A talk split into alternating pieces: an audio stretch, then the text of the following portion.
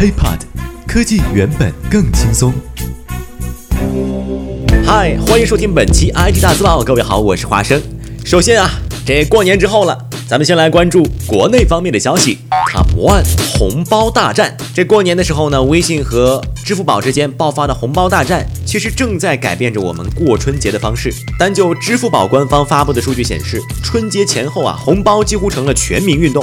因为咱们全国一共有一亿多市民参加了支付宝红包游戏。那么截至大年初三，支付宝红包总参与人数啊，就是去过重复之后的单算啊，总参与人数就超过了一个亿。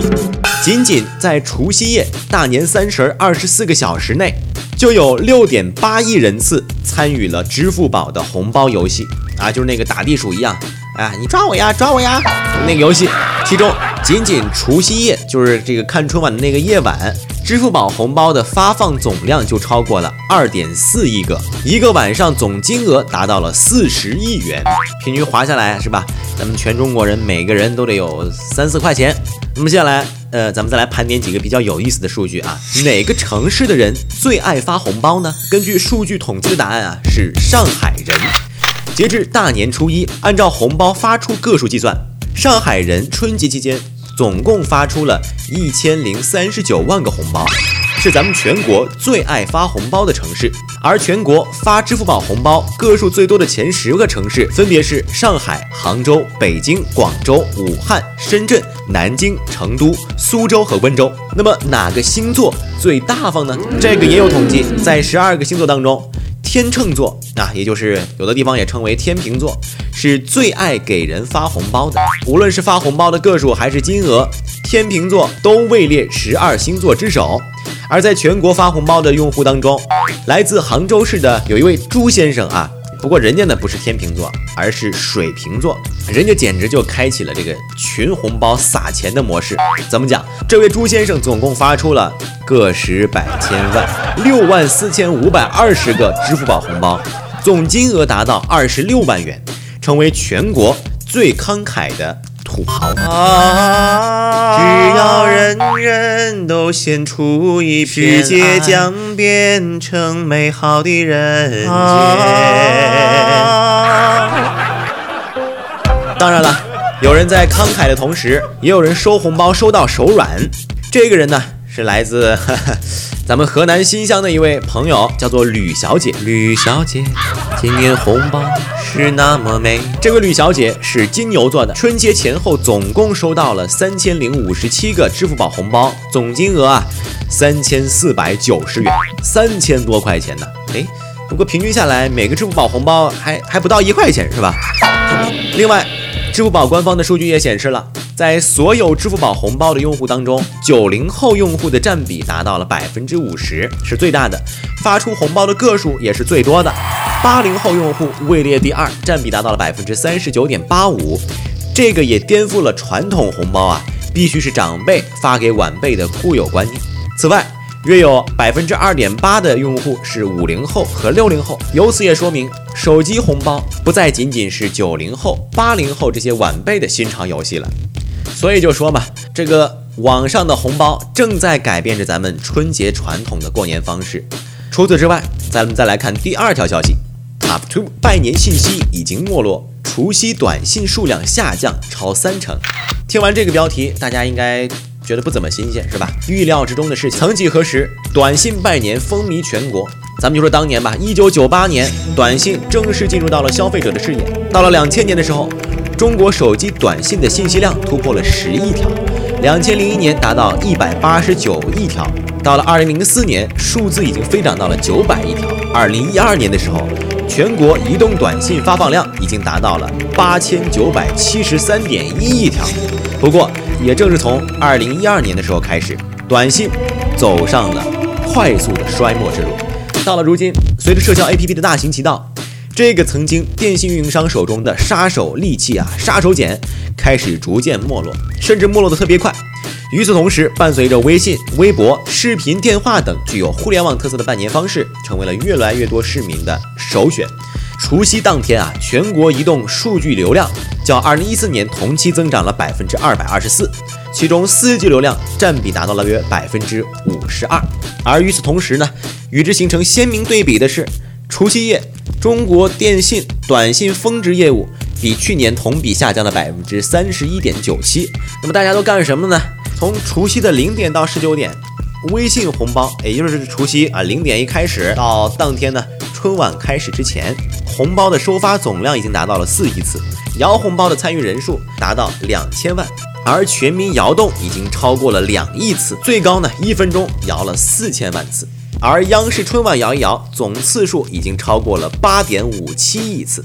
也正是由于除夕当晚啊，用户信息发送量太大，导致咱们微信服务器一度出现了堵塞，使得用户在接收正常的微信发放的时候也都出现了延迟啊。从某种角度来讲呢，咱们再想想双十一、双十二的时候，人家天猫是吧，一天成交额突破五百多亿元。服务器的建设上，微信和支付宝还不是一个等量级。这不有人说了吗？春节还没过，大家都忙着把微信钱包里面的钱想方设法通过各种途径转到支付宝里。Top three，二手智能机市场正在爆发。一个市场调研机构啊，Gartner 就预测到二零一七年的时候，全球二手智能手机的市场规模将会达到一点二亿部。增幅近一倍，销售额预计也将会达到一百四十亿美元。其实啊，这也有迹可循，对吧？就在很多这个疯狂粉丝追求最新款啊、最强大智能手机啊、不服跑个分什么的同时，也有不少消费者已经开始考虑购买二手智能手机。虽然旧手机一直以是吧二手市场为交易平台，但是数据说明，二手智能手机的市场正在趋于成熟。过去啊，二手手机通常都会到哪儿呢？